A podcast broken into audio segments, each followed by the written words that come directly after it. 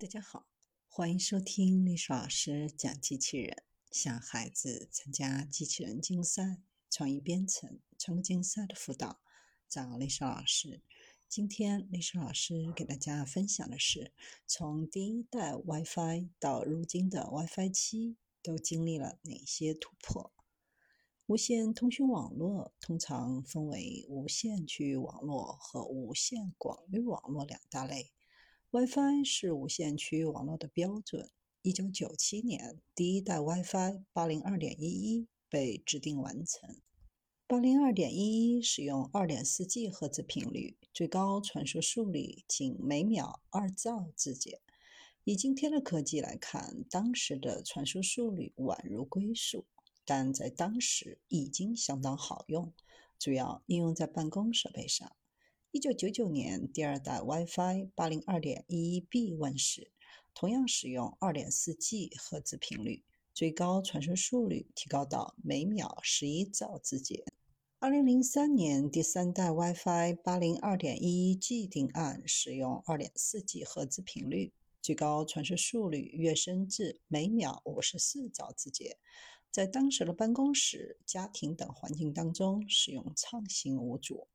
二零零九年，第四代 WiFi 八零二点一一 N 登场，使用的还是二点四 G 赫兹频率或五 G 赫兹频率，基础的传输速率达到每秒七十二点二兆字节，最高传输速率可达每秒四百五十兆字节，速率大幅提升。无线通讯科技不断的演进，WiFi 性能也随之精进。第五代 WiFi 跨出每秒 G 字节的境界。二零一四年一月，八零二点一一 AC-Wave 一发布，支持最高传输速率为每秒八百六十六兆字节。八零二点一一 AC-Wave 二于二零一六年六月发布，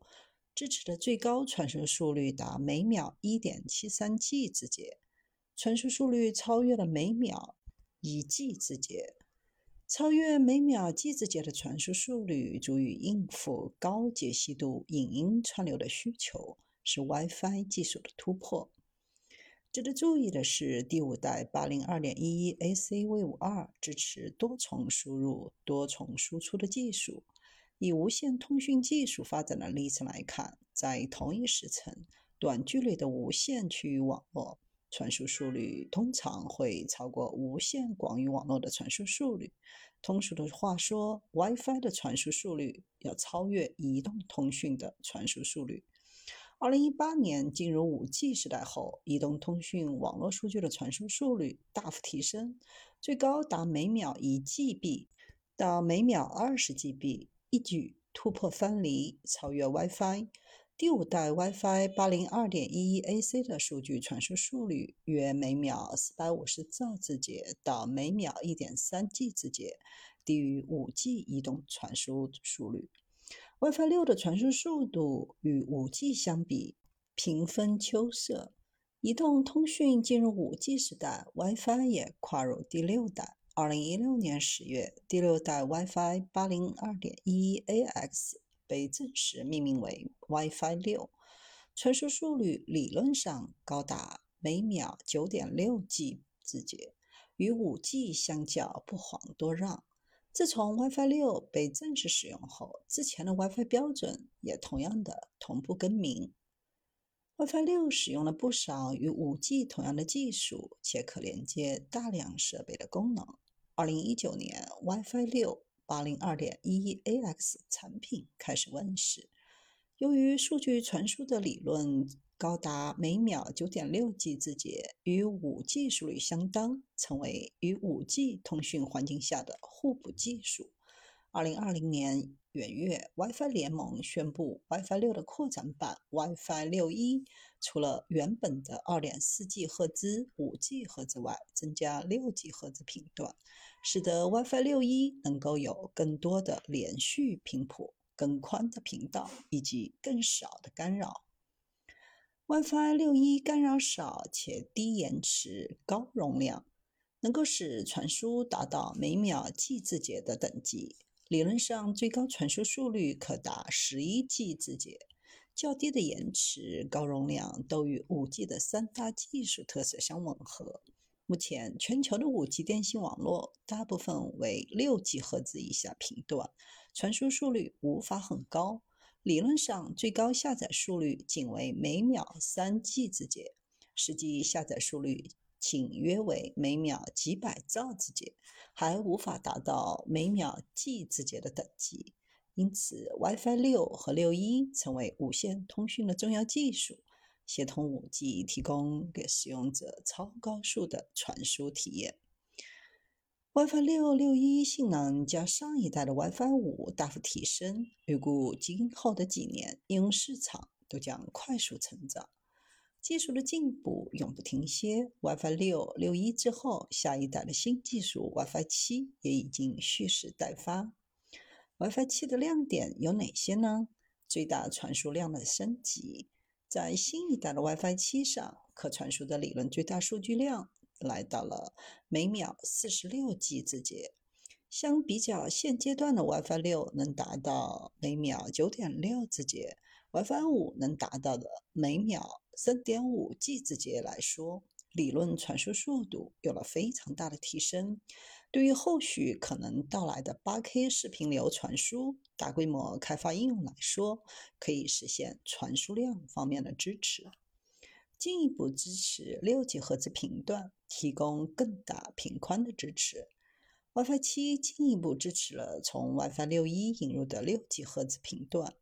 实际上是为5.925到7.125 G 赫兹。相比目前的 WiFi 六支持到的一百六十兆赫兹来说，还进一步支持了包括二百四十兆赫兹、非连续一百六十加八十兆赫兹、连续三百二十赫兆赫兹和非连续一百六十加一百六十兆赫兹等多模式的频宽支持。通过支持更高的频段和更宽的频宽，新一代的 WiFi 七在传输能力上以及抗干扰性能上都有所提升。引入多链路机制